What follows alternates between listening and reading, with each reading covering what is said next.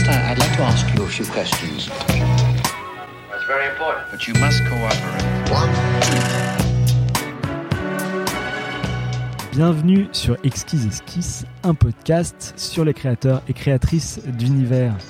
Aujourd'hui, je reçois un illustrateur, un animateur, un réalisateur de films d'animation, un auteur de bande dessinée, mais qui ne sont en fait qu'une seule et même personne. J'ai nommé Lionel Richerand. Bonjour Lionel, Bonjour. comment ça va? Pour l'instant, tout va bien. pour l'instant Tu exerces donc tes talents dans de multiples domaines. Qu'est-ce qui t'a conduit, dans ta jeunesse, on va dire, à vouloir t'exprimer autant visuellement? Je pense qu'en fait, mon outil d'expression, c'est le dessin.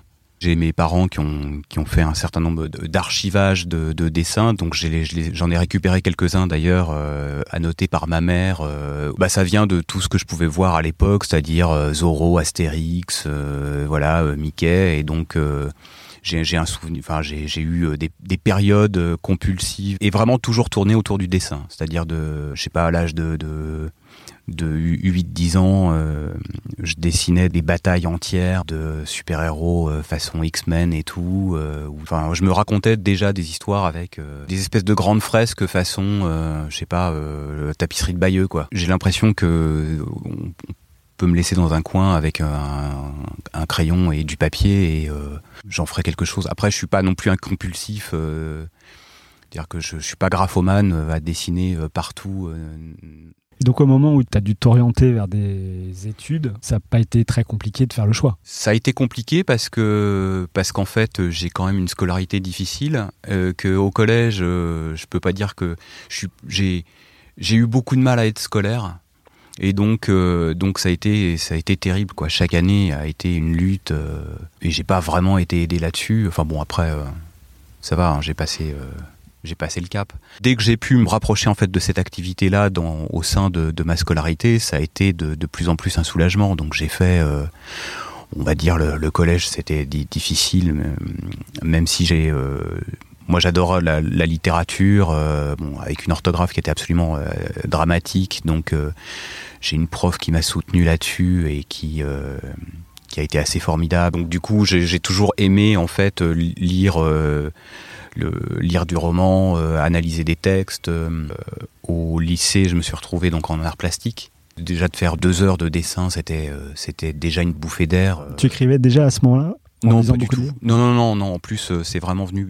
Pour le coup, c'est venu vraiment beaucoup plus tard. Je me racontais des histoires, mais c'était pas du tout structuré. Euh, si j'ai retrouvé des dessins que je faisais au collège, alors c'est très étonnant parce que j'ai été assez marqué par euh, plutôt des dessinateurs classiques, Enfin, Rosinski, euh, Gi- Giraud, euh, Rézère. Enfin bon. euh, Et après les arts plastiques, du coup, bah après, en fait, j'ai fait euh, donc j'ai fait euh, une section littéraire, art plastique, et puis euh, j'ai, je me suis retrouvé en fait à, à faire une prépa sur Paris. J'étais en banlieue parisienne, et donc j'ai fait une année à, à l'ESSAG à, à Penningen, où là j'ai, j'ai appris les bases, quoi. Les bases du dessin? Tout ce qui était les à côté, c'est-à-dire le dessin, qui était en fait une pratique euh, tout à fait euh, négligeable, c'est-à-dire en seconde on nous disait non non mais surtout euh, vous êtes en littéraire donc c'est ça qui compte, c'est pas les c'est pas les arts plastiques. Là, tout d'un coup, ça devenait une matière importante, donc avec des cours hyper structurants, avec des rendus, avec l'apprentissage d'une rigueur, de la propreté, de euh, d'apprendre à travailler vite, à euh, euh, et sous pression.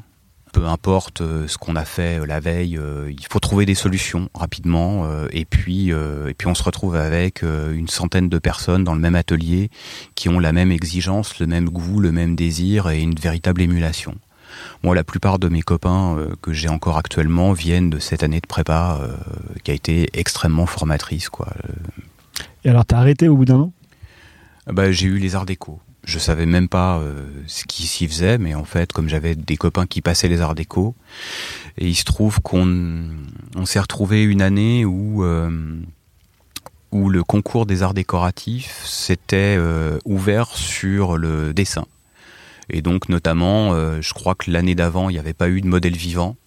Euh, et là, il y avait une épreuve de modèle vivant, et euh, donc du coup, ça a été le Bon, ça a été le carton, quoi, parce qu'on avait, on, on avait été vraiment, euh, on avait vraiment été formé à ça euh, pendant Ah. notre année, à, pendant notre année à Penningen, quoi. Donc, on s'est vraiment retrouvé euh, euh, Au dessin de tout un petit vivants. groupe, euh, tout un petit groupe à, à être pris aux Arts Déco. Alors moi je pensais que les arts déco justement c'était très axé dessin, mais alors, c'était quoi euh, avant? C'était plutôt euh, artisanat manuel et Bah, C'est-à-dire qu'il y avait plutôt des- épreuves, enfin en tout cas l'année d'avant, euh, c'était plutôt des épreuves en volume. Et je pense que moi, si j'avais passé une épreuve en volume avec collage, découpage et tout, je, je pense que j'aurais pas réussi à avoir le concours, quoi. Donc, euh, je, je sais pas. Je pense que c'est un peu un coup de bol. Je suis rentré la bonne année. euh, Enfin, en tout cas, euh, je sais pas. Les, astres se sont alignés pour que je puisse y rentrer, et donc, euh, du coup, euh, tant mieux. Et alors, c'est intéressant parce que ma dernière invitée, Sarah Kahn, justement, a passé les deux, Penningen et les Arts Déco, et est restée à Penningen. Et toi, tu es parti aux Arts Déco. Alors, du coup, est-ce que tu as une raison autre que euh, juste le fait d'avoir vu les Arts Déco, euh, d'avoir vu de la lumière et d'être resté Tu aurais pu rester à Penningen. Est-ce- Comment s'est fait ton choix entre les deux? Bah, Penningen, c'est une école privée qui est super chère et que j'avais pas les moyens. Ah oui, ouais, c'est une, bonne- une bonne raison. ouais. Et que déjà, en fait, quand moi je me suis retrouvé à Penningen, euh, bon, euh, j'étais mais mort de trouille en me disant mais qu'est-ce que je vais découvrir là-bas quoi? Moi, je venais de de l'Essonne, euh, de Morsan-sur-Orge, euh, et là, j'arrive à Paris euh, et je me dis mais je vais me retrouver euh, dans une école euh, privée avec euh, des gens qui ont des moyens. et bon. Alors, comment c'est, pourquoi avoir choisi Penningen plutôt que, je sais pas, il doit y avoir des, des facs d'art appliqué ou des choses comme ça? Ben, je me voyais pas en fac. Euh, je me voyais pas en fac. Les beaux-arts, moi j'ai une passion pour la peinture euh, depuis, depuis euh, vraiment toujours. Enfin, je veux dire, euh, j'ai euh, j'ai j'ai une photo de vacances, j'ai 4 ans et je suis en train de compulser le, le, guide du Prado, quoi. Donc j'ai toujours adoré en fait la, la, peinture, mais je me voyais pas en faire. C'est-à-dire que pour moi, la, peinture c'est vraiment l'art ultime. donc je me voyais pas aux beaux arts. Euh, j'avais envie de concret, j'avais envie de pratiquer. J'ai eu la chance d'avoir des parents qui m'ont toujours soutenu dans, cette démarche-là. Quoi. Donc euh, ils ont entendu parler en fait de, de, Penningen. Euh, On a vu les portes ouvertes. Et, euh, et c'est vrai que ça faisait très très envie. Et donc bah, ils m'ont dit, bah, écoute, très bien, tu fais ton année. Et je veux dire, après, moi je reconnais, enfin je pense que c'est une école qui est excellente. Après, moi, j'étais très content de faire la prépa.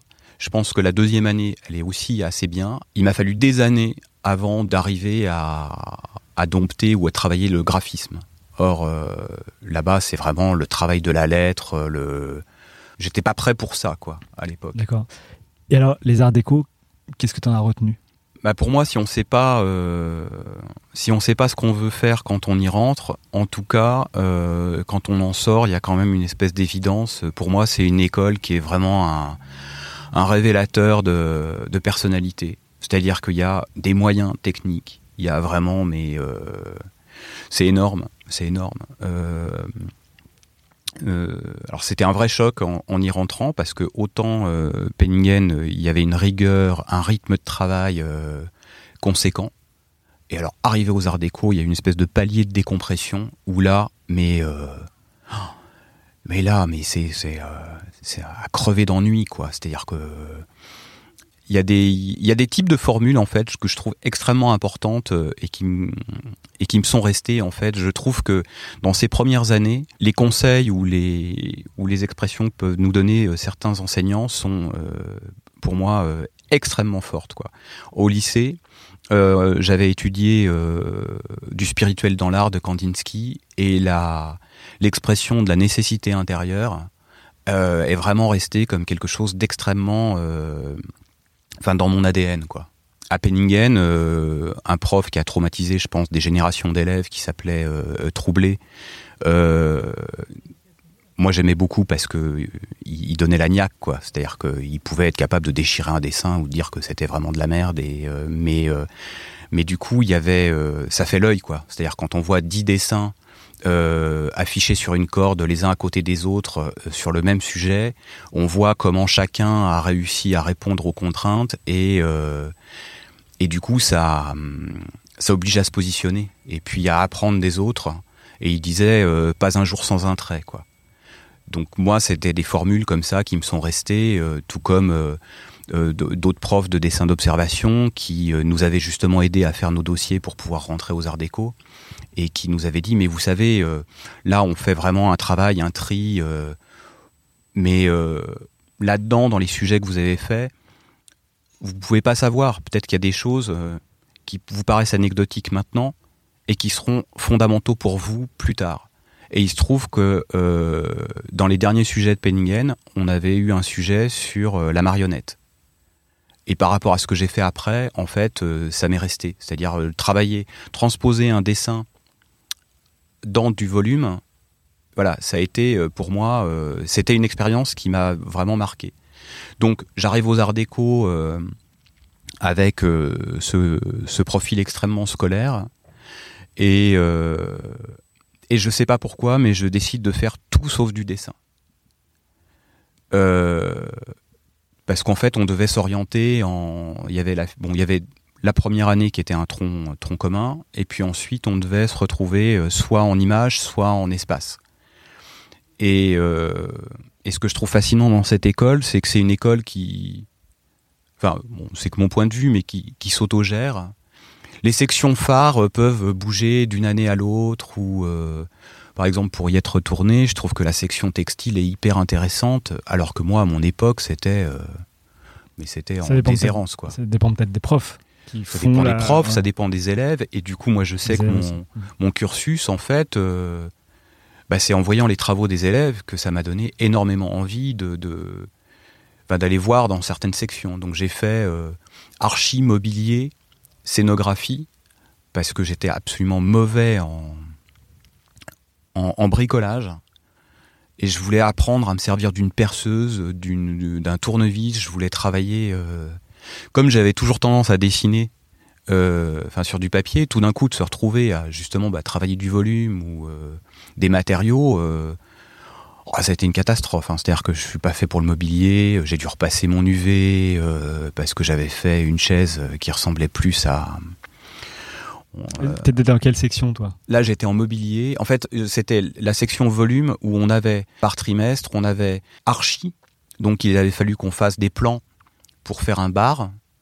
Euh, mobilier, il fallait faire une chaise. Et Céno, euh, c'était la grande époque de Richard Peduzzi comme directeur des études et il avait réussi à faire venir tous les scénographes de la place de Paris. Donc, il y avait euh, Guy-Claude François, Niki Rietti, et c'était absolument formidable. Donc, en mobilier, j'avais fait une chaise qui ressemblait plus à, on aurait dit, un instrument de torture de la Hammer. Donc c'est après que j'ai compris qu'en fait une chaise c'était euh, une assise à 1 mètre, euh, un dossier à 50 cm. Enfin, j'avais pas du tout le sens pratique. Bon, on apprend autant de ses échecs que de que de ses succès. euh, Il paraît. voilà. Et donc du coup, bah j'ai, Ça, on te, on te l'enseigne pas en cours en disant, voilà, la, la scie, c'est un mètre, je sais pas. bah ou peut-être qu'on me l'a, on a certainement dû me l'expliquer, mais c'est peut-être moi qui l'ai mal compris. Alors c'est marrant parce que tu disais que tu étais rentré aux Arts Déco sur un espèce de coup de chance parce que c'était- beaucoup euh, lié au dessin. Et que l'année d'avant, si tu avais été pris sur des éléments en volume, tu n'aurais pas été pris. Et pourtant, une fois que tu es rentré, tu fais pratiquement que du volume. Quoi. Ouais, mais parce qu'en fait, je me suis dit que je. Alors, je, je- j'espère ne pas me tromper, mais euh, je pense que le, l'expression par le dessin est tellement constitutive de, de ce que je suis que euh, ça me paraît impensable de pas dessiner. Donc, je voulais apprendre d'autres choses, euh, accumuler d'autres expériences pour euh, m'enrichir intellectuellement. Enfin, c'est d'avoir une espèce de curiosité. euh. Quand tu finis du coup les Arts Déco, tu sors avec quel genre de diplôme? Diplôme de Alors après, alors en fait, euh, quand j'ai fait euh, donc ces cours-là, on doit être en troisième année aux Arts Déco, et là je me rends compte qu'en fait scénographie, ça m'intéresse, mais des étudiants bien plus talentueux que moi qui deviennent obscurs assistants de scénographes et tout, euh, donc je me dis c'est pas forcément pour moi. Et donc là, je m'oriente vers euh, la section vidéo parce qu'il se trouve qu'il y avait aussi des, des projets en vidéo qui étaient passionnants. Et donc là, j'ai fait, euh, c'était vidéo expérimentale. Donc là, je découvre Bill Viola, euh, Gary Hill, où on nous apprend que la télévision c'est le mal, qu'il faut travailler dans l'art. Il y avait aussi tout un travail de documentaire. Donc là, pour le coup, alors du coup, je me retrouve des week-ends avec une caméra chez moi. euh, à filmer ma grand-mère, euh, à filmer euh, ma banlieue, à me dire mais qu'est-ce que je vais bien pouvoir faire avec ça? Et là, euh, je ramène en fait tout ça vers, euh, vers le dessin, vers l'image. Et en fin de compte, mon film de diplôme est devenu une espèce de d'agglomérat de euh, toutes les expériences que j'avais pu euh, incorporer ou apprendre pendant mon parcours des arts déco. Et ça devient une espèce de film hybride, euh, mi-vidéo, mi-cinéma d'animation en, stop motion, en marionnette. Euh, parce que j'ai pas du tout de formation d'animation. La section dans laquelle j'étais s'appelait vidéo documentaire cinéma d'animation. Et je dis, bah s'il y a cinéma d'animation, je veux faire du cinéma d'animation.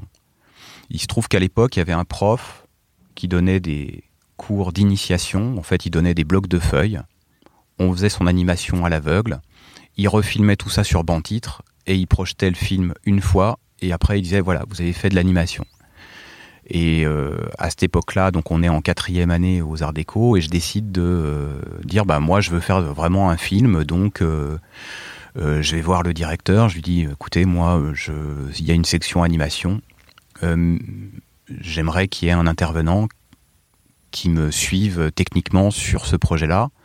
Et donc là, euh, j'avais fait un stage en fait sur un film punk euh, qui s'appelait euh, Tutu dans la rue de Pacal, qui avait fait en fait vidéo aux Arts Déco, euh, où j'ai fait Gouacher sur euh, sur son film. C'était des cellos, c'est ça? Ouais, c'était des du films c'était des d'animation, cellos ouais, de- sur cellulo. Euh, et donc euh, là, il y a Georges Sifianos qui était euh, responsable d'animation, enfin directeur d'animation et co-réalisateur en fait du film. Et euh, je lui demande s'il veut bien venir être euh, superviseur technique sur euh, mon projet de diplôme. Et, euh, et en fait, la section animation s'est montée l'année après moi aux Arts Déco à la vraie section. la vraie animation. section animation que maintenant tout le monde connaît. euh, donc, euh, je suis un peu préhistorique en fait du, truc. Euh, et je pense que c'était la meilleure, enfin, vraiment une promo, mais une promo de fou, quoi. Avec Sébastien Lodenbach, euh, qui a réalisé La jeune fille sans main, euh, Marie Pacou, qui fait son film de diplôme qui s'appelle Un jour, qui est un pur chef-d'œuvre, euh, euh, Marie Jolon, enfin, vraiment des gens extrêmement talentueux, donc, qui avaient en fait la même envie de, de faire de l'anime. Et donc, pour revenir à ta question, euh, quand je sors des arts déco, je me retrouve major de promo avec mon film, qui est un film tout sauf professionnel, parce que euh, oui, j'avais travaillé en fait à la Fémis. Euh, le chef opérateur, en fait, j'avais passé une annonce à la Fémis, et donc le, chef opérateur qui était étudiant à la Fémis me dit bah écoute, je suis désolé, je peux pas assurer sur ton film parce que j'ai des cours de trucage exactement au moment où tu as prévu de faire ton tournage. Alors, je me dis c'est mort, ça y est, je suis, euh, je vais pas y arriver. J'avais pris contact avec un autre type de Louis Lumière qui m'avait planté aussi.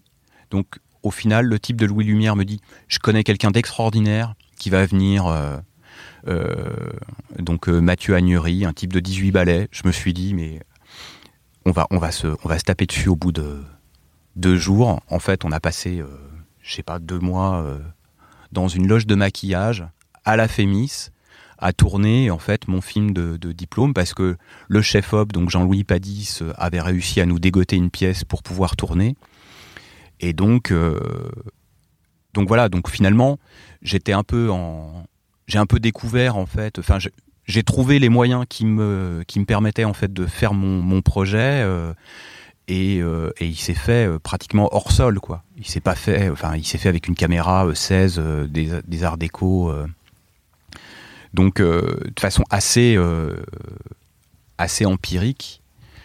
Et donc je me suis bien dit que de toute façon c'était c'était pas un film qui me permettait de j'étais content de l'avoir fait parce que enfin j'avais quelque chose qui me ressemblait qui était tout à fait le, le- le- en adéquation avec tout ce que j'avais pu euh, acquérir aux arts déco mais pas du tout professionnel donc du coup je fais un post-diplôme aux arts déco en images de synthèse et là j'apprends euh, j'apprends un logiciel sur Silicon Graphics qui s'appelle Explore C'était il y a longtemps, ça.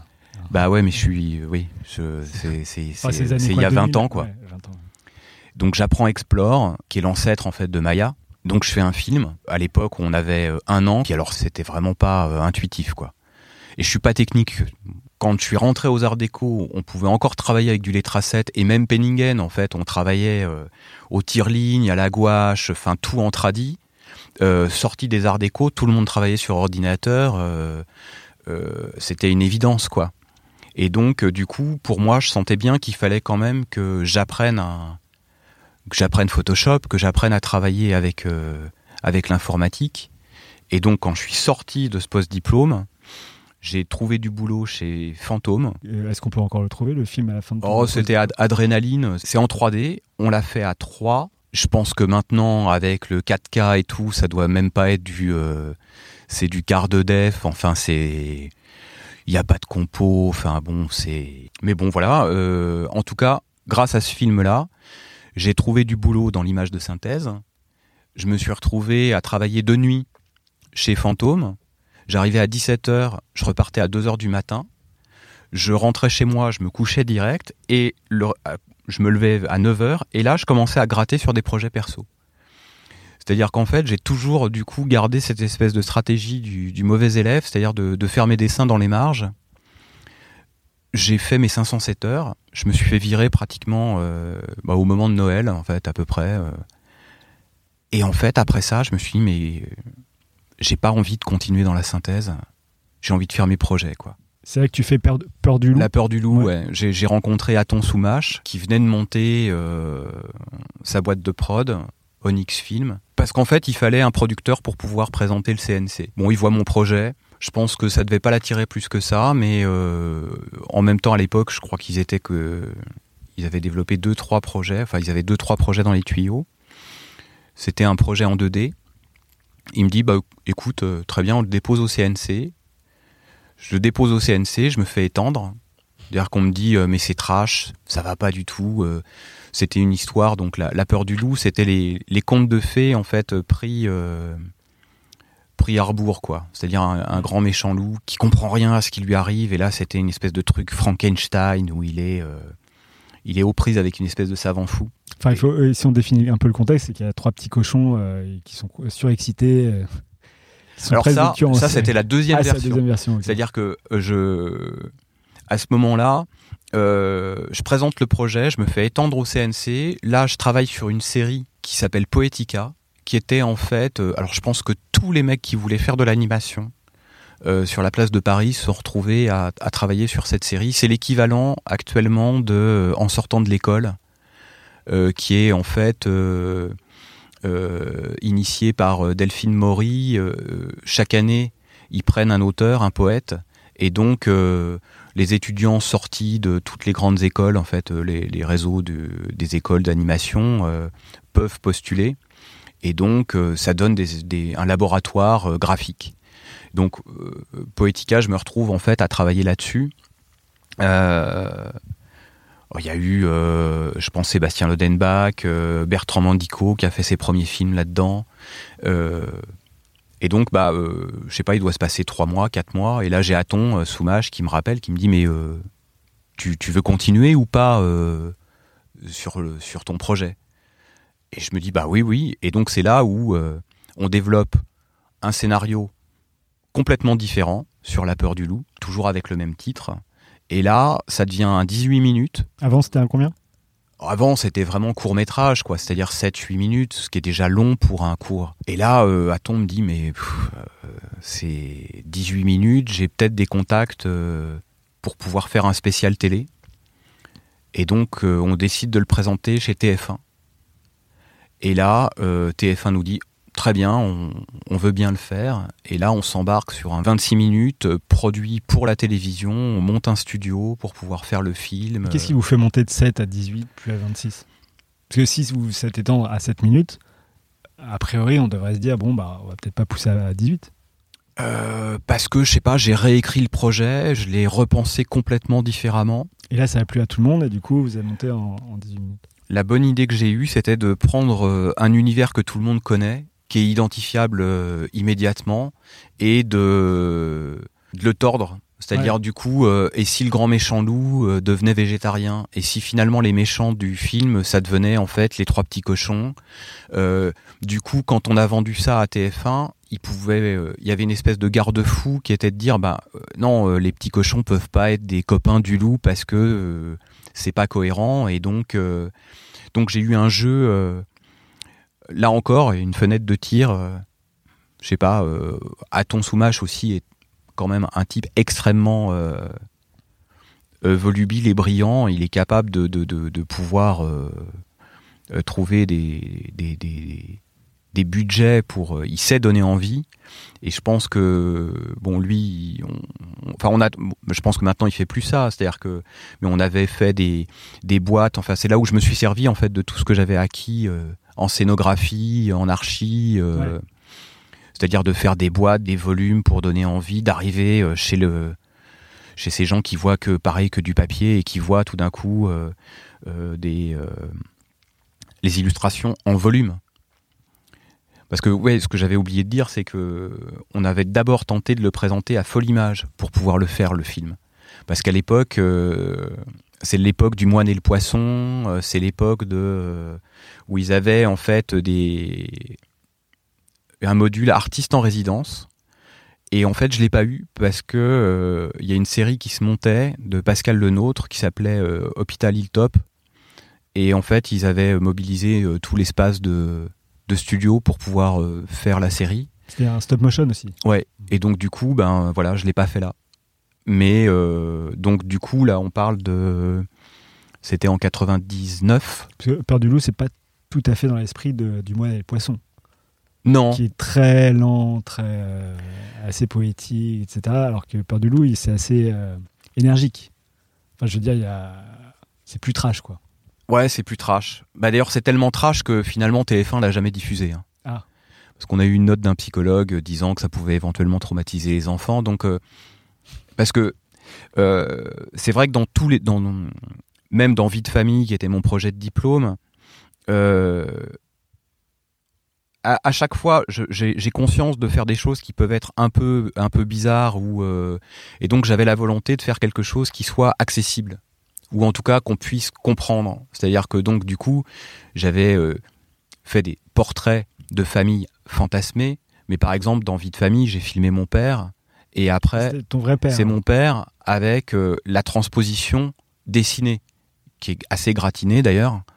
Euh, donc voilà, mais il y a une espèce de d'effet de métamorphose en fait où on passe de, de, la, de la vidéo à l'animation.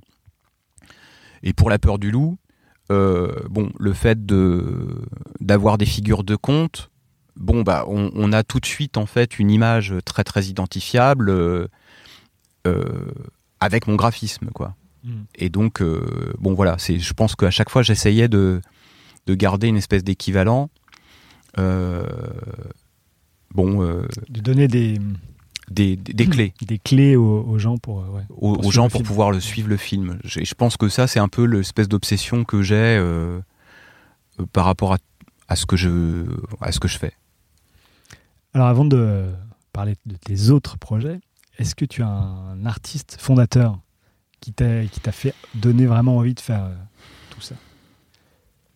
Euh, Un auquel tu penses plus qu'au bah, euh, pff, après, j'ai un panthéon qui est très très chargé. euh, Justement, est-ce qu'il n'y en a pas un qui se détache? Ah bah Giraud, Giro. Jean Giraud, euh, Moebius. ouais, c'est mon, enfin c'est mon, moi c'est mon, c'est mon dieu quoi. C'est-à-dire, je- la première bande dessinée que j'ai achetée, c'est, je l'ai achetée à un copain. Euh, et c'est euh, Tonnerre à l'ouest de, de, de Blueberry. Et euh, donc moi, enfin je sais pas, enfin puis en plus j'avais tendance à lire du, du, du Reiser, du Lausier euh, quand j'avais euh, 8-10 ans, euh, donc euh, assez vite des, des trucs adultes et notamment l'Incal aussi qui a été un vrai choc quoi. Mm. Donc et donc j'étais retombé là je-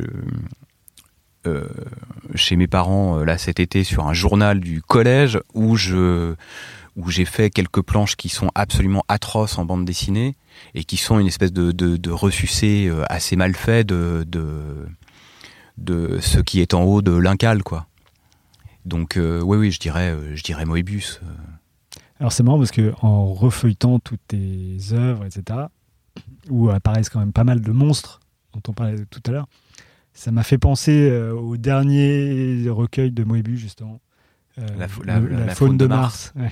Où Il y a Ouais, ouais. plein de, de monstres bizarroïdes. Bah, euh, C'est voulu là ou pas? Bah, c'est pas. Non, non, c'est pas voulu. Bon, là, là, on fait toute une aparté sur finalement l'animation. Et c'est vrai que j'ai passé dix ans dans l'anime, mais je pense que donc fondamentalement, donc mon outil de création, c'est le dessin, et, euh, et ce qui me constitue, c'est l'art graphique et la bande dessinée.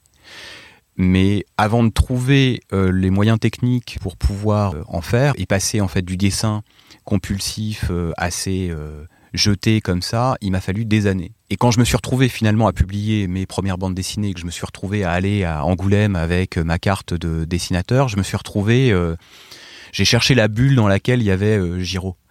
Et en fait, il était pas du tout dans les, il était dans la, bulle plutôt euh, des euh, livres d'occasion. euh, il avait son stand Stardom. Et donc je rentre avant que les bulles soient ouvertes. Donc il y avait une espèce de meute à l'extérieur. Et je vois en fait la, bulle Stardom et je me dis tiens, il y avait que des reproductions de, de Moebius là. Donc j'attends. Euh, donc il y a cinq personnes qui me passent devant, il y en a euh, 20 qui me passent derrière, et là il y a Giro qui arrive, et c'est la seule fois où en fait j'ai pu discuter avec lui et le rencontrer, et donc euh, et j'avais mes carnets avec justement mes bestioles. Alors il regarde ça, il dit ah c'est marrant parce que je suis en plein là-dedans. Ah, c'est marrant ça. Alors ça a été assez furtif quoi. Puis après bon, sa femme est arrivée et lui a dit euh, bon Jean, ça serait peut-être bien que t'accélères un peu et je j'ai pas su quoi lui dire de parce que je me suis senti un peu en mode euh, fan de base euh, et euh, voilà Ouais. face à la montagne quoi. C'est un peu mon dieu aussi, Giro. Voilà Je- bah je- Je l'ai rencontré de la même manière, mais dans un, un chez Stardom, justement, euh, quand il faisait une dédicace, mais avec, euh, genre, il y avait 10 personnes. Et euh, c'est vrai qu'on ne sait pas quoi dire dans ces cas-là, quoi. Bon après voilà quand quand tu me poses cette question là en même temps je suis je suis un peu mort de honte parce que quand je vois ce que je fais je veux dire euh, il n'y a pas de comparaison ou de parce que j'ai un bureau où j'ai euh, absolument face à moi j'ai euh, j'ai mes obsessions quoi. J'ai des images qui sont mes grâles quoi. Enfin et euh, 40 jours dans le désherbé euh, Ah il est toujours à portée de main. Je sais pas comment euh, tout comme aux, aux Arts Déco, quand je suis arrivé, il y a de, Crécy avec Folie Gâteau, euh, qui pour moi a été un, un choc graphique absolument phénoménal. Tu as fait beaucoup de stop motion, du coup. Tu dis euh, que tu as passé 10 ans dans l'animation, mais c'est en fait surtout 10 ans euh, dans l'univers du stop motion ou tu as aussi euh, pratiqué le dessin animé 2D Parce que en tant qu'illustrateur, on s'attend plus à ce que tu fasses de, de la 2D, a priori, non? Alors, tu- dans, dans, la, dans ta présentation de début, tu, m'as qualifié d'animateur, et en fait, je suis pas animateur. Ah. Je suis pas animateur, je j'ai pas appris l'animation, je me considère plus comme un, un, un dessinateur graphiste qui essaye de transmettre son univers, et, euh, et il se trouve qu'après, j'ai travaillé bah, dans la stop motion avec des gens avec qui euh, j'ai pu euh, les, le- les, Les les, driver. conce- les concevoir quoi c'est-à-dire le, le chef, décorateur un chef opérateur les animateurs et si j'en suis venu en fait à la stop motion à la marionnette bon déjà il y a eu euh, l'étrange Noël de Monsieur Jack qui a été un vrai choc euh, visuel et graphique et, aussi parce que je me sentais incapable de reproduire deux fois le même dessin or en en faisant un personnage en volume, on lui donne une matérialité, on lui donne une existence. Après, avec les lumières, on a, euh, voilà, il y a, tout d'un coup une espèce de, matérialité qui devient beaucoup plus évidente, quoi. Et donc, c'est ça qui m'a plu, en fait, dans ce travail. euh. Après, à côté de ça, j'ai un peu un CV d'ovni parce que j'ai travaillé avec des gens euh, qui restent quand même extrêmement singuliers. C'est-à-dire Christian Volkmann, j'ai travaillé sur son court métrage Maz, qui est totalement ovniesque quoi. Enfin, sur ce film-là, euh, moi j'ai travaillé sur la séquence de danse, donc c'était tout en prise de vue réelle, euh, euh, retouché sur Inferno, euh, et il y avait une séquence de bal où il avait pris tous ses copains qui devaient euh, danser. Et il devait danser la valse et, et c'était, il savait pas danser la valse et c'était censé être la séquence la plus poétique. Et donc, euh, bah, je dis à Christian, bah écoute, si tu veux, on, on, on la retouche image par image et on s'est retrouvés euh, tous les deux à travailler dans son studio, à retoucher image par image sur Painter des séquences. Et j'ai jamais refait ça après. Euh, Ça donne quelque chose, euh, effectivement, d'assez spécial, quoi. Voilà, et donc c'était vraiment une expérience, et, et- et ce que j'ai aimé, c'est de me mettre au service d'un univers fort, euh, de, de pouvoir comprendre ce que la personne veut, veut réaliser, d'essayer de, de- de trouver les solutions pour... euh, Qui arrive à ses fins. ouais, c'est ça. Et d'ailleurs, tu travailles avec- euh, sur Renaissance avec le même réalisateur, Ouais. n'est-ce pas? Et tu aussi résous des problèmes techniques pour arriver. Moi, je sais pas. euh, Non, il se trouve qu'en fait, c'était euh, c'était un film en motion capture. Euh, lui, il était au Luxembourg euh, pour diriger en fait les, comédiens. Ils avaient lancé la production euh, chez Attitude Studio sur Paris, et ça faisait trois mois qu'ils étaient sur des tests et que, enfin, il y avait eu tout le travail de pré-production qui était extraordinaire. avec Julien Renoux sur le Kera Design, euh, Gérald Parel, pareil pour le développement graphique des personnages, euh, Antoine Poulain sur les décors, euh, Laurent Gapaillard, euh, enfin, mais vraiment, mais c'était absolument fabuleux et on voyait le résultat en synthèse et ça donnait rien du tout. Et donc, bah, du coup, il me dit, est-ce que tu peux essayer de voir euh, si tu peux pas faire quelque chose là-dessus? Donc là, on est en 2003. hein. J'étais en train de développer un long métrage pour moi. Euh, je lui dis bah écoute oui j'ai un peu mes projets aussi mais euh, écoute je veux bien je, je suis resté six mois en fait sur Renaissance enfin il, lui il, il y a passé huit ans quand même hein. donc euh, du coup euh, j'ai un peu l'impression d'y être allé euh, je sais pas à l'échelle de, de, de, de la production c'était quand même relativement court voilà on a lancé en fait tout le travail de en fait qui était juste un travail d'adaptation euh, de, retranscription en fait des intentions artistiques avec le médium euh, synthèse quoi Ouais. Parlons de tes projets. Ouais. Parce qu'il y en a quand même pas mal. Euh, tu, tu commences une bande dessinée en 2012 qui s'appelle L'étrange réveillon avec euh, Bertrand Santini, qui est en fait l'histoire d'un garçon qui invite euh, des morts au réveillon de Noël. Ouais. N'est-ce pas? C'est un livre jeunesse C'est un livre jeunesse, ouais. Mais après, tu fais euh, Dans la forêt, qui est un livre que tu as écrit toi en 2013, qui a un univers assez fantasmagorique qui parle d'une. euh, de, de beaucoup de choses. Alors, je sais pas comment le résumer exactement, mais. Oh, C'est l'histoire d'une petite fille qui qui euh, qui est entraînée dans la forêt et qui rencontre des monstres. Et euh, c'est vraiment une histoire initiatique sur le passage de l'enfance à l'âge adulte euh, en récit récit fantastique cette histoire-là, enfin, j'avais sorti deux bandes dessinées avant, qui étaient donc Petit conte léguminesque, qui est plus trouvable, et euh, Les Nouveaux Pirates, qui était un livre jeunesse. Ça, c'était en 2008, euh, parce qu'en fait, j'avais développé un long métrage qui s'est pas fait, sur lequel j'ai passé 4 ans, et qui m'a laissé euh, un goût assez amer, euh, parce que ça a clos, en fait, euh, mon expérience dans l'animation, avec euh, mon parcours avec euh, méthode film, avec euh, Aton Soumache. euh, donc on avait quand même euh, mené à bien euh, un 26 minutes, euh, une série. Euh, j'avais envie de continuer de travailler avec les équipes avec qui j'avais développé en fait euh, ces projets. Et donc pour les développer, je m'étais dit bah on va passer au long métrage parce que là on aura des moyens. Et finalement ça s'est pas fait Euh, parce que en fait dans l'animation c'était déjà le cas à l'époque et ça l'est encore plus maintenant. Il n'y a pratiquement que des adaptations de livres jeunesse, de bandes dessinées. Et il y a un moment, je me suis dit, bon, en fait, euh, arrivé au bout de 4 ans sur euh, donc L'Arche de Zoé, qui était le long métrage, le projet ne me correspondait plus. Un, un long métrage que tu avais initié toi. Oui. dont tu que j'avais initié. le euh, bah, le passage par Renaissance a un peu cassé le, le- le rythme de production. C'est-à-dire que j'avais commencé avec deux scénaristes, Jean-Patrick euh, Bénès et Alan Mauduit, qui sont les deux co-créateurs de Kaboul Kitchen. Donc on avait commencé à écrire un scénario. Je me suis retrouvé pendant six mois sur Renaissance. Eux, après, ils sont partis sur autre chose. J'ai ensuite développé le scénario avec euh, Fred Louf. Et là, et là, t'enquilles les années, tu te dis, mais voilà. euh, Et il y a un moment qui est un peu pernicieux, c'est-à-dire de se dire, mais j'ai passé quatre ans sur ce projet, c'est énorme.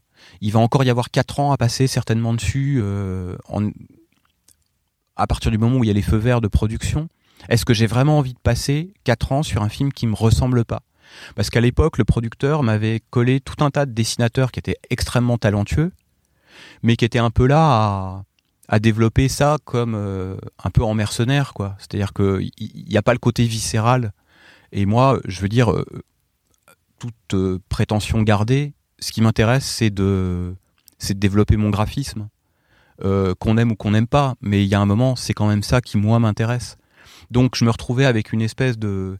je pensais que j'allais faire Alien à Paris et ça devenait un peu euh, oui oui dans l'espace quoi. Donc il y a un moment, c'est plus la peine. Donc j'ai dit là autant que je revienne à, à ce que moi j'ai toujours voulu faire, c'est-à-dire de la bande dessinée. Et un libraire que je connaissais, mon libraire de quartier, me dit euh, tiens j'ai un scénario de, long- de, de bande dessinée à te proposer. Je lis le truc, je me dis tiens ça me fait penser un peu à, à du Goscinny euh, et je fais l'album. Enfin on se fait jeter de partout, de chez Dargo. euh, Ah, tu finis de dessiner l'album et après vous le présentez à. euh, non, on l'a- présenté, on avait présenté quelques planches chez Poisson Pilote. Et là, euh, le, directeur de collection dit euh, Ouais, j'aime bien le scénario, mais le dessinateur, je le trouve un peu vert. Et là, le libraire dit Bah non, mais c'est avec Lionel que j'ai envie de le faire. Ce que j'ai trouvé très correct. Et donc euh, là, on a Akileos qui dit Bah ok, très bien. Pour euh, 2000 euros, euh, 60 pages, noir et blanc. Voilà. Donc je l'ai fait. Puis après, j'avais un projet jeunesse, donc je l'ai fait de 30 pages. Et, et voilà, et donc finalement, j'ai fait ma mue vers, euh, vers l'illustration. Vers, euh, j'ai toujours eu une activité d'illustration en parallèle de l'anime. Hmm. En, en parallèle de la de, de l'abandon du long métrage, j'ai un, un ami scénariste euh, donc que je connais depuis euh, euh, bah, depuis que je suis sorti de, de- des Arts Déco, qui me dit mais écoute t'as tes carnets, fais un blog, mets-les dessus. Et là je me rends compte qu'en fait euh, j'adore dessiner des bestioles. Au détour d'un salon de, de bande dessinée, je, rencontre Guillaume Bianco, qui est le dessinateur de, Billy Brouillard, qui allait sortir chez euh, Métamorphose dans la collection de, de Métamorphose euh, aux éditions Soleil, qui voit mes dessins et qui dit mais tu devrais proposer ça à Barbara Canepa. Barbara voit mes dessins, elle me dit écoute si tu si tu nous fais une histoire avec des monstres, on te signe. Et là, je pense que mes dix ans d'expérience dans l'animation euh, m'ont beaucoup servi pour trouver l'accroche qui donne envie en fait de donc je lui ai dit voilà, c'est une histoire d'une petite fille euh, qui, rentre dans une forêt, qui rencontre des monstres et euh, on suit son parcours. Et là, j'ai structuré en fait l'histoire au plus près de mon univers graphique. Donc dans la forêt, là où je te rejoins, c'est que je pense qu'en fait c'est mon album le plus personnel et au plus près de de ce que j'avais envie de raconter. C'est pas le scénario est pas extraordinaire, c'est-à-dire que je suis conscient de mes limites, mais en tout cas, c'est l'histoire que j'avais besoin de raconter à ce moment-là. Il se trouve qu'après, euh, je connaissais Bertrand Santini, et euh, qui avait écrit Le Yark, qui est un livre jeunesse qui est absolument extraordinaire. Enfin, pour moi, c'est le Roald Dahl actuel. Euh, donc, quand j'ai un auteur comme ça, aussi, au- aussi brillant dans les, dans les textes, dans les dialogues, ça fait envie, quoi. Hmm. Donc, du coup, euh, on a fait l'étrange réveillon ensemble. Et puis après, j'avais envie. Après, dans la forêt, j'avais pas de, de projet clé en main. Et il me dit tiens, bah, j'ai l'esprit de Lewis, qui est en fait un long métrage qu'il avait développé pour la Gaumont et qu'il n'avait pas réussi à faire. Et je lui dis bah écoute, ça m'intéresse. Mais c'est quand même euh, pas mal trouvé, parce que c'est, vous avez des univers qui se complètent euh, quand même beaucoup. Des histoires de fantômes, de monstres, de fantasmagorie. Ouais, alors ce qui m'avait plu, parce que euh, je parlais de Régis Jolin, qui est donc euh, scénariste avec qui euh, on n'a jamais réussi à faire un album en bande dessinée. Parce que je sais pas, je crois, soit on est trop proche, soit c'est difficile de trouver un tandem et une alchimie. il avait co-scénarisé en fait la première version de La Peur du Loup, Régis. Et avec Bertrand, moi, ce qui m'a plu dans, dans l'esprit de Lewis, c'est que ça me permettait de faire un pas de côté par rapport à mon univers. C'est-à-dire que pour le coup, on est beaucoup plus dans un, dans un récit euh, de hantise et une sorte de, de drame romantique. Et autant je suis à l'aise dans, le, dans les bestioles, autant sur le côté réaliste, j'ai plus de mal. Et dans les architectures aussi. Si on revient à Giro, il y a la phase Giro euh, avec Blueberry où euh, on est dans une virtuosité totale.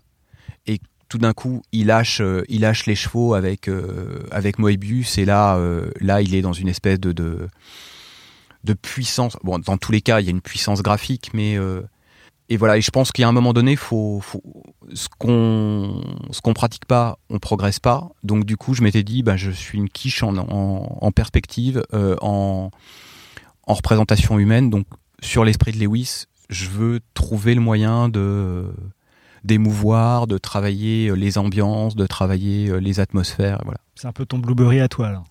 Euh, Enfin, si c'est plus, euh, c'est, ouais. bah, en, en tout cas, euh, c'est plus mon mon espèce d'apprentissage classique et de et je me dis que après ça, bon, ça devrait aller un peu mieux en en, en matière de, de narratif, quoi. Il y a aussi pas mal de, de choses qui, enfin, graphiquement, qui ressemblent à Dans la forêt. On retrouve euh, des, des choses. euh, je, enfin, je pense à cette arche dans la forêt et puis ce, cette entrée dans la, dans la chambre aussi de, de- de l'esprit de Lewis, Oui. où il y a des, des- espèces de monstres qui sont quand même assez similaires. Donc c'est pour ça que bah ça, les univers ouais. euh, te suivent quoi au fil des. Même Oui, si parce que, bah, parce que parce qu'en fait, je pense que de travailler sous contrainte, enfin, le naturel revient, quoi. C'est-à-dire que dès que j'ai pu placer des bestioles, j'ai placé des bestioles dans l'esprit de Lewis, quoi. D'ailleurs, je crois que la première page que tu as dessinée dans l'esprit de Lewis, c'était la, la scène double page euh, avec toutes les bestioles qui. Oui, c'est ça. Lewis. Ouais, ouais, c'est ça. En fait, c'était le moyen pour moi de, de, de poser le, la ligne graphique de ce que je voulais euh, pour l'ensemble de l'histoire. Donc, du coup, euh, Lewis se fait poursuivre dans un couloir par tout un tas de bestiaires. Et je me suis après amusé à reprendre en fait ce bestiaire-là et à le disséminer dans, dans les décors. Et puis, euh, même le décor d'arrière-plan, euh, il est très très fortement inspiré par euh, Winsor McKay, euh, le, le dessinateur de Little Nemo in Slumberland, qui est aussi alors, pff, alors, qui est un, un- c'est c'est c'est un, un monstre quoi. C'est c'est vraiment, oui. Et, et je pense que bon, autant dans la forêt, bah, qui va ressortir là d'ailleurs avec, on a changé le papier, donc je pense qu'il sera plus proche de, un peu plus un peu plus clinquant que l'édition là sur euh, Munken. C'est l'édition qui ressort un peu différemment. Ouais. Il n'y a pas une suite? Non, non, non, non, non, non, que dans la forêt, à un moment un- donné, la un fille dit je reviendrai. Donc Oui. dire, ah, bah. Oui, alors, comme tout le monde me demandait la suite et que je l'avais pas envisagé, je m'étais dit, bah, l'esprit de Lewis, c'est en deux parties. Et c'est clairement en deux parties. Donc, je m'étais dit, bah, c'est, j'ai pas envie d'être que dans du one shot. J'avais envie de travailler, du coup, sur une histoire à suivre. Euh, et euh, autant le premier tome, le premier acte, on est dans une histoire, dans un huis clos. euh, Autant le second, il y a énormément de personnages, qui, ça se passe à Londres, on est dans un environnement urbain, avec tout un travail d'aller et retour entre premier plan, arrière-plan, enfin il y a tout un jeu de dialogue, enfin bon, euh, en termes de narration, euh, Bertrand a monté le niveau de, de suspense en fait. Euh, Hmm. euh, ce qui me plaît dans l'esprit de Lewis, c'est que je pense que j'ai gagné en, en profondeur. C'est-à-dire que déjà, il est plus lumineux, il y a un travail plus plus clinquant dans les couleurs. Enfin, là, j'ai travaillé avec Hubert à la couleur et qui a un vrai sens narratif. Euh, même le format est plus grand, euh, donc euh, j'ai le dessin respire mieux. Enfin voilà, Alors justement, dans l'esprit de Lewis, il y a- quand même un moment clé où il, il commence à voir ces monstres, etc. Alors je, je sais que tu n'es pas scénariste sur le sur l'esprit de Lewis, à moins que tu t'es adapté. En fait, j'ai pas- bien compris si c'était- le scénario avait été complètement été écrit par Bertrand Santini, ou si tu avais mis ta main aussi dans le scénario? non, moi je fais l'adaptation. C'est-à-dire qu'en fait, ouais. euh, le scénario, il est présenté comme un, un c'est un pur scénario de long métrage. Il est, il est écrit pour de la fiction, pour de la prise de vue réelle. Donc toi, tu es parti de ce Et scénario. moi, je suis parti fait de ce scé- scénario pour euh, le passer dans le médium bande dessinée, et ça a juste rien à voir. D'accord. Donc c'est quand même toi qui a, qui a découpé le- la, la bande dessinée. Voilà. pour en faire J'ai découpé la bande dessinée pour euh, pour que ça rentre dans le format et, euh, et que ça reste intéressant dans le médium bande dessinée. Et donc, euh, dans l'esprit de Lewis, justement, il y a un moment où il mange une fraise, et c'est à partir de ce moment-là où il voit toutes ces, fantasmes, enfin, ces, ces- ces fantômes et ces, ces choses Ouais. qui apparaissent devant lui. Ouais. Donc, on peut se demander si euh, tout ça est hallucinogène, si ça sort de son esprit, ou si ouais. est, euh, Tout à fait. c'est une question euh, auquel on aura la réponse dans le prochain ou pas?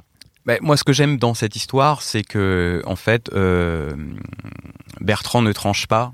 C'est-à-dire que toutes ces couches de sens euh, subsistent tout au long de l'histoire. alors sans révéler après. euh, déjà, l'esprit de Lewis, on peut le- l'entendre sous, sous trois, trois formes, c'est-à-dire sa personnalité, la folie, sa psy- la psychologie en fait, euh, et l'esprit, le, le fantôme de Lewis, quoi. Et, euh, et effectivement, on peut, on peut se demander si, euh, si le fantôme existe, s'il a tout inventé pour pouvoir écrire, euh, si euh, C'est un fantôme qui Euh, ressemble beaucoup à sa mère. c'est un fantôme qui ressemble beaucoup à sa mère.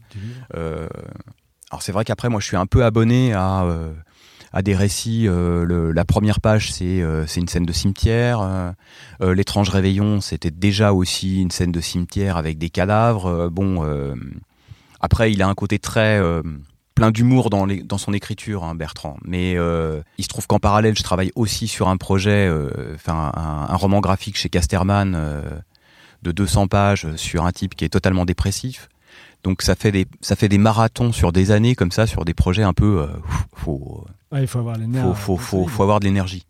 Non, mais ce qui me plaît, par exemple, bah, dans l'histoire de la fraise, euh, dans, dans l'esprit de Lewis, c'est que tout d'un coup, ça amène un truc totalement incongru, qui a une importance, enfin, euh, voilà. Et par exemple, par rapport à la, à la- au côté narratif de la couleur, là, euh, on a vraiment un, euh, une double page où on est, euh, il a neigé, il trouve une fraise donc dans la neige, et après, il se retrouve à retrouver sa nourrice euh, dans une cuisine où on est dans des tons chauds.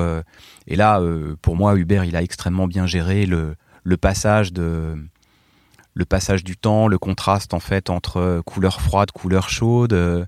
et par exemple sur cet album-là, moi j'ai beaucoup appris par rapport à la au travail l'utilisation de la couleur pour pour faire contraste, pour passer d'une pièce à l'autre, pour faire comprendre sans euh, sans surligner euh, aux spectateurs qu'on passe d'un environnement à un autre ou que le temps a passé ou euh, voilà.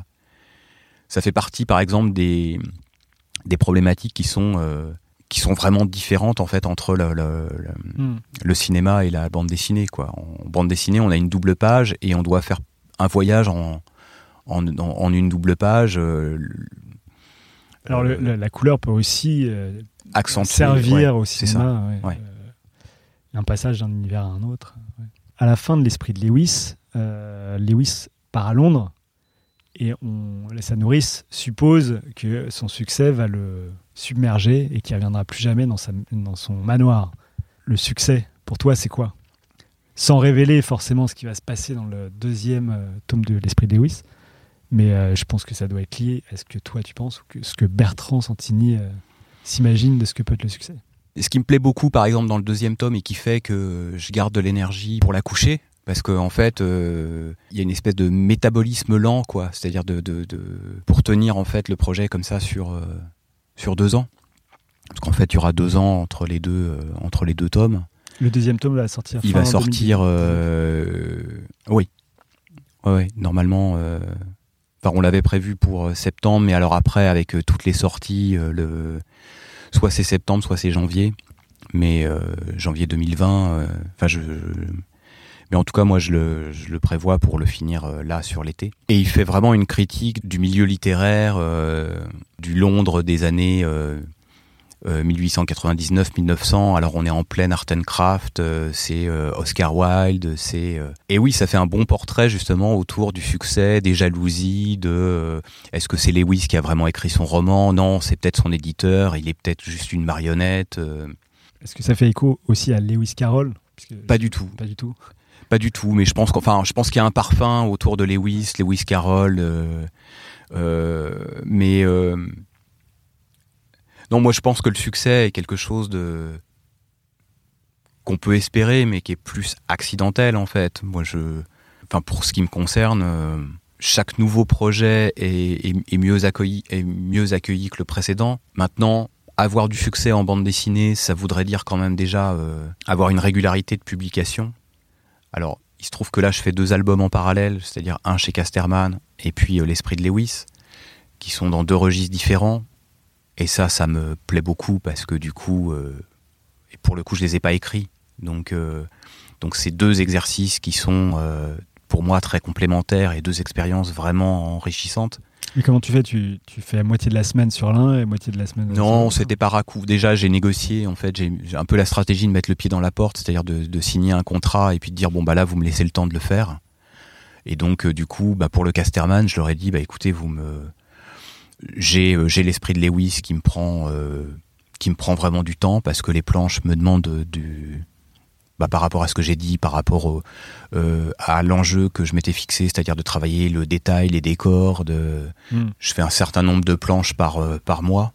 En gros, j'arrive à en faire 7 par mois. euh, et puis là, le deuxième tome fait 90 pages, quoi. Donc du coup, euh, c'est quand même des. Je veux dire, c'est pas le format franco-belge classique. Donc euh, pour le Casterman, il fait 200 pages. C'est avec un Pierre Péju, qui est un romancier pour qui j'ai vraiment une vénération parce que j'avais lu La petite fille dans la forêt des contes Ouais, était un essai, voilà.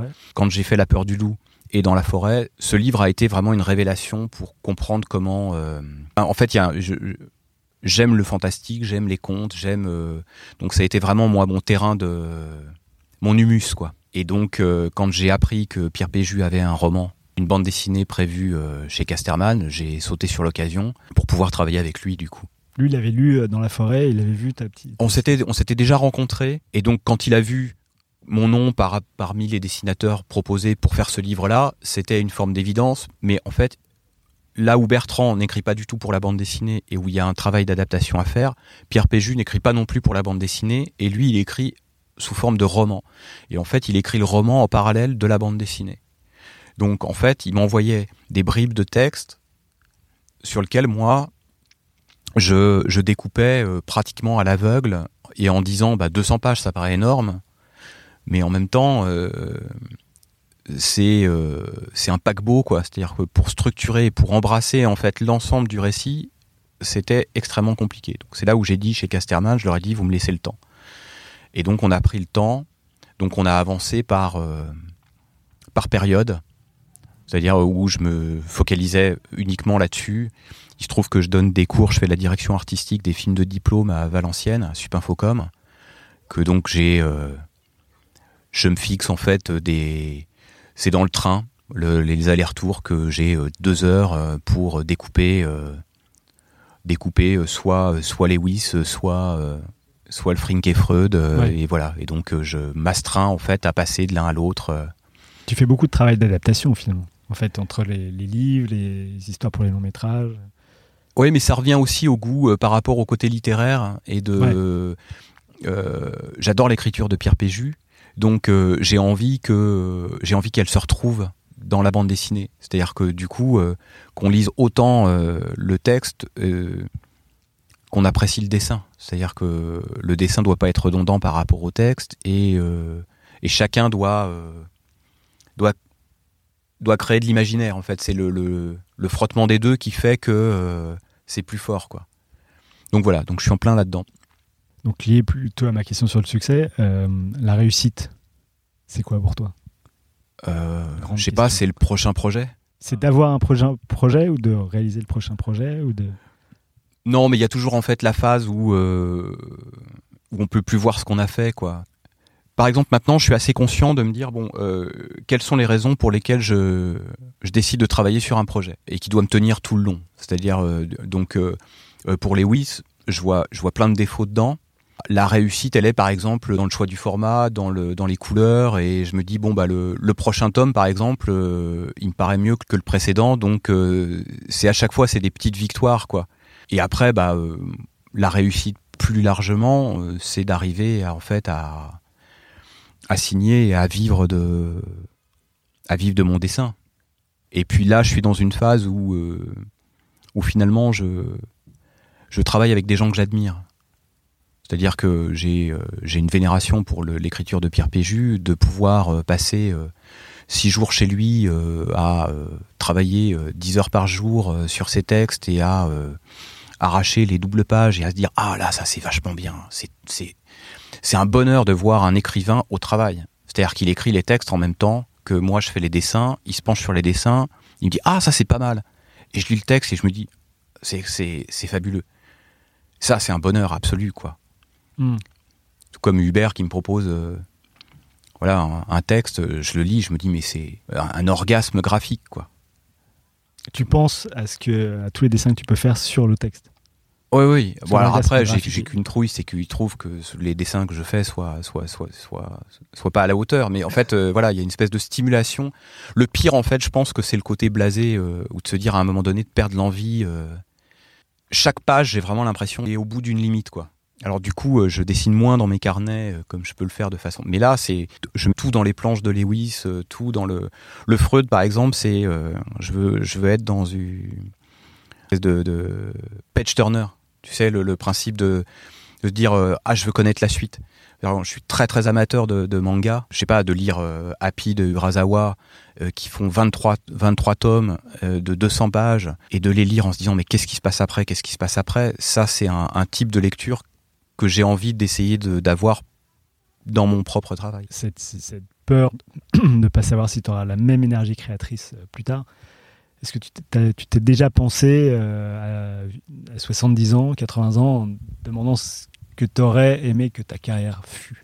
Je pense que c'est quand même des métiers où, euh, par exemple, j'ai pas de frustration. Je suis très content d'avoir fait 10 ans de, de films d'animation. Ils valent ce qu'ils valent. hein. je veux dire, euh, quand j'ai fait La peur du loup, j'ai eu des retours, mais absolument terribles, parce qu'on avait eu un gros budget. En disant mais euh, regardez ce que vous en avez fait, euh, j'espère que tu penses pas avoir fait un chef-d'œuvre. euh. Bon, le film, C'est violent comme. Ouais, c'est violent, mais voilà, le, le film a, a, a ses défauts, mais voilà, je le, je le trouve cohérent. Enfin, il n'y a, a pas de projet parfait. Maintenant, moi, ce qui m'intéresse, c'est c'est les rencontres, c'est enfin, euh, c'est le, côté euh, révélateur, euh, c'est de me dire bon bah voilà, je suis je reste très attaché à dans la forêt, je reste très attaché à ces différents projets et je pense qu'en fait chaque projet me, me construit ou me nourrit ou me, me permet d'évoluer. les interventions que je fais à Valenciennes, à, Supinfocom, sont très enrichissantes aussi, parce que je suis confronté à des, des, des belles personnalités. j'ai des, je suis un acheteur de bouquins, mais compulsif, quoi. Donc du coup, j'aère ma bibliothèque quand je vais là-bas. C'est-à-dire que pour chaque projet, j'amène des références différentes. Et puis ça m'apprend aussi sur mon propre travail. C'est-à-dire que j'ai toujours eu l'impression d'être très intuitif. Et là, de devoir expliquer un processus de travail, de création, par rapport à du développement graphique, du cara design, euh, c'est hyper intéressant. Et, et du coup, j'ai pas la frustration de, je marque pas mon territoire sur les projets. C'est-à-dire que je me sens relativement transparent par rapport aux interventions. J'ai mes goûts, mais ce qui m'intéresse, c'est de, faire un travail de direction artistique, c'est-à-dire de les, accompagner dans leur choix et de faire qu'ils épanouissent leur choix au mieux. Et comme j'ai ma propre création aussi, euh, sur lequel il y a aussi des retours critiques, du coup, je suis dans cette espèce de rapport de savoir très bien euh, comment est-ce qu'il faut défendre un projet, qu'est-ce que je tiens absolument à conserver dans mon projet, sur quoi est-ce que je serais capable de me défendre pour dire mais ça, ça pour moi c'est important? Et puis il y a des choses aussi sur lesquelles il faut savoir lâcher, c'est-à-dire de dire là, effectivement, je dois retravailler parce que c'est pas bon. Et avec Métamorphose, le travail de l'éditeur est, est fondamental. C'est-à-dire que Barbara Canepa ou Clotilde Vu, elles font un vrai travail d'éditeur. C'est-à-dire que quand euh, elles reçoivent les planches, elles les prennent pas comme ça. S'il y a quelque chose à redire, j'ai passé euh, sur la couverture de l'Esprit de Lewis, j'ai fait dix versions différentes, et sur la dernière, qui était dans un tout petit carnet Moleskine, j'ai passé trois mois dessus pour caler le bon équilibre, et elle est radicalement différente par rapport à euh, dans la forêt. Dans la forêt, il y a du détail partout, et le centre est extrêmement épuré. Euh, la couverture de Lewis, c'est l'inverse. On a, on a quasiment un blason central, et c'est très vide autour. Et alors que je suis pas du tout euh, dans un tempérament graphiste, tu vois, euh, on parlait au début de, du travail de typo, qui pour moi est quelque chose d'assez laborieux, bah, pour moi, ça c'est aussi une, euh, une victoire de- de- d'avoir euh, su travailler pour mes projets ce travail graphique et d'être allé au bout de, de ce travail de maquette, de, de graphisme, même si j'ai pas fait la typo de l'esprit de Lewis. En tout cas, tous les choix, je les assume et jusque de- d'avoir fait la page de garde, euh, de, de- voilà, de faire les choix de couleurs, de travailler avec Hubert pour la couleur, euh, de voilà, ça, ça fait partie. euh, donc, euh, pour moi, c'est dans la continuité du travail de, de réalisation. Enfin, Que ce soit du film, de la BD, c'est la même chose. Tu réalises l'objet Voilà, c'est ça. que tu vas, que tu vas donner à, au lecteur. Quoi. Est-ce que tu sais d'où vient ce besoin vital de créer? Est-ce que c'est l'aventure, la postérité, le besoin de postérité Le besoin de délivrer un message Oh non. De- Te délivrer toi-même Non, mais je pense que. Tu sais, on pose toujours la question de. Mais alors, euh, depuis quand vous dessinez? Mais en fait, euh, les dessinateurs sont juste euh, en fait des enfants qui n'ont pas arrêté. Moi, je pense que je, à la fois, je, me suis beaucoup ennuyé et donc le dessin m'a désennuyé. En fait, depuis que euh, depuis que je fais ça, mais euh, d'abord tous les jours se ressemblent, donc j'ai plus l'angoisse du dimanche soir euh, en me disant tiens ah lundi va falloir que j'aille travailler. Euh, non, je suis plutôt à lutter contre le temps. Devant moi, je sais que j'ai un nombre de planches que je dois faire. euh, j'ai mes cours en plus. Alors, quand je vais donner mes cours, je me dis bon mince, je suis pas sur la bande dessinée, mais en même temps les projets sont tellement passionnants. J'ai pas le sentiment de m'ennuyer. euh, euh, Ouais, tu fais bonheur. parce que tu as, un besoin. as Voilà, j'ai besoin. tu J'ai. poses pas plus de questions. quoi. Bah, C'est-à-dire qu'en fait, euh, si pour avoir fait par exemple euh, des, euh, des illustrations pour Pfizer euh, qui n'étaient pas du tout dans mon style, là j'ai compris la douleur. C'est-à-dire que là, au moins maintenant, euh, je travaille sur des projets que j'ai choisis, avec des gens que j'ai choisis. C'est quand même un vrai luxe. hein. Non, non, j'ai pas de frustration là-dessus et euh, ça me. Si, la seule frustration, c'est que j'aimerais bien être plus efficace, aller plus vite et, et, et avoir plus de temps parce que j'ai il y a plein de projets en fait. euh, Tous tes projets sont dans tes carnets Ou est-ce qu'il y en a encore d'autres ta Euh, Non, non, non. Il se trouve que depuis mes 20 ans, j'ai euh, trouvé un format de carnet et que j'ai euh, que j'ai conservé. Donc j'ai eu à un moment donné la frustration d'avoir tous les projets uniquement dans les carnets. Maintenant j'ai la frustration de me dire mince, j'ai plus le temps de dessiner dans mes carnets, mais en tout cas du coup, euh, bah ça se développe dans les bouquins. Donc c'est plutôt sain. C'est-à-dire que Hubert m'avait proposé un projet et euh, donc j'ai fait un carnet entier sur ce projet-là, comme j'aurais constitué un dossier pour un, un projet de long métrage. C'est-à-dire que l'après, c'est un jeu de patience, c'est de se dire tiens, euh, ces carnets en fait sont un peu comme une espèce de d'archive et il y a un truc qui est qui est très efficace pour moi. Enfin, en gros, j'ai la mémoire de euh, ma façon de dessiner depuis mes 20 ans, puisque j'ai mes carnets depuis mes 20 ans. Ouais, parce que les premiers, en fait, je les ai, le, le tout premier, je l'ai plus. Euh, je l'ai offert à une copine euh, qui a été assez convaincante, hein, faut croire, pour que je lui cède le carnet. Donc depuis, je garde mes carnets. Il suffit de regarder un dessin que j'ai pu faire il y a, il y a il y a 10 ans, si ça peut me réactiver l'envie et de me dire ah ce truc là c'est dommage. Alors le, le même euh, le même copain euh, scénariste donc euh, Régis Jolin, euh, il a une théorie qui dit euh, quand on est dans une phase d'apprentissage, on développe son territoire et le territoire est en expansion. Et puis il y a un moment donné où sa personnalité est constituée et là eh ben il faut aller en profondeur. Donc euh, moi plus ça va, plus j'ai l'impression de faire un travail de projet et de nourrir en fait les, les racines des projets, les motivations et d'aller de plus en plus profond pour leur donner de la force quoi. Et donc euh, bah, mes carnets c'est un peu ça, c'est un peu mon c'est mon humus quoi. Alors, on arrive à la fin de cet épisode je pose toujours la, même question. Est-ce que tu as un objet culturel, comme un film, un livre ou peu importe, qui t'est marqué ces derniers temps? Je dirais dans trois registres différents. euh, Il y a le, travail de Bertrand Mandico, qui avait réalisé Les Garçons Sauvages et que je suis depuis vraiment un moment et qui fait des, des travaux d'hybridation euh, que je trouve toujours extrêmement stimulants. C'est-à-dire que j'adore le côté mauvais genre euh, dans son dans son travail. euh. Donc là, il a, j'ai vu il y a pas longtemps euh, son un court métrage qui s'appelle euh, Ultra Pulp et qui est absolument euh, fabuleux. C'est un ovni euh, complet. Dans le domaine de la bande dessinée, euh, il y a Benoît Peters qui a fait une série de conférences qui sont trouvables en ligne sur euh, le, le site des arts et métiers. Enfin, je te passerai le lien. Ouais, qui sont euh, 10, 10 conférences d'une heure euh, sur euh, l'histoire de la bande dessinée, d'une érudition, d'une curiosité. C'est une histoire subjective où euh, voilà où il va parler de Winsor McKay, de Gustave Doré, de de, de tous les maîtres avec euh, vraiment cette euh, voilà le il n'y a pas de progrès en art et là on voit vraiment le travail des maîtres et de, de et ça ouvre vraiment pour moi euh, je trouve que c'est important de s'interroger sur sur l'histoire de son médium et des possibilités et de comment est-ce qu'on s'inscrit dans dans des références comme ça. Et puis, euh, je suis retombé sur le, le, blog de Marie Spénal,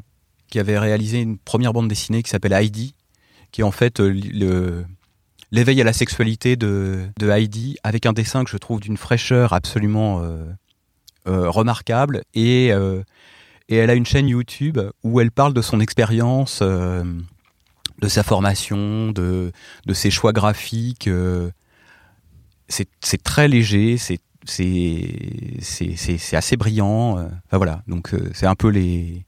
Bah, je rappelle à, tous ceux, à, tous ceux, qui écoutent ce podcast que ces références sont disponibles en lien normalement sur la page de l'épisode, que ce soit sur iTunes ou sur le site euh, internet du podcast. Voilà. En tout cas, merci beaucoup Lionel d'être venu nous parler de tout ça. J'espère pouvoir voir tes prochaines œuvres bientôt. moi aussi. enfin, en tout cas, j'y travaille au plus tôt. Oui. À la date de ce podcast, bah, je te souhaite de très bonnes fêtes. Voilà, qui sortira sans doute après les fêtes. D'accord, bah alors euh, une, une, bonne année alors. Une bonne année, ah. voilà, c'est ça. merci. Ben, merci à toi.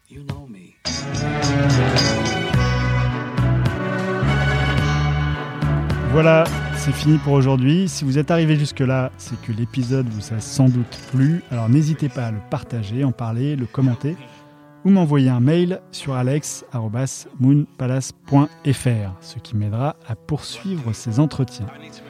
Merci et à dans deux semaines pour un nouvel épisode. Ciao.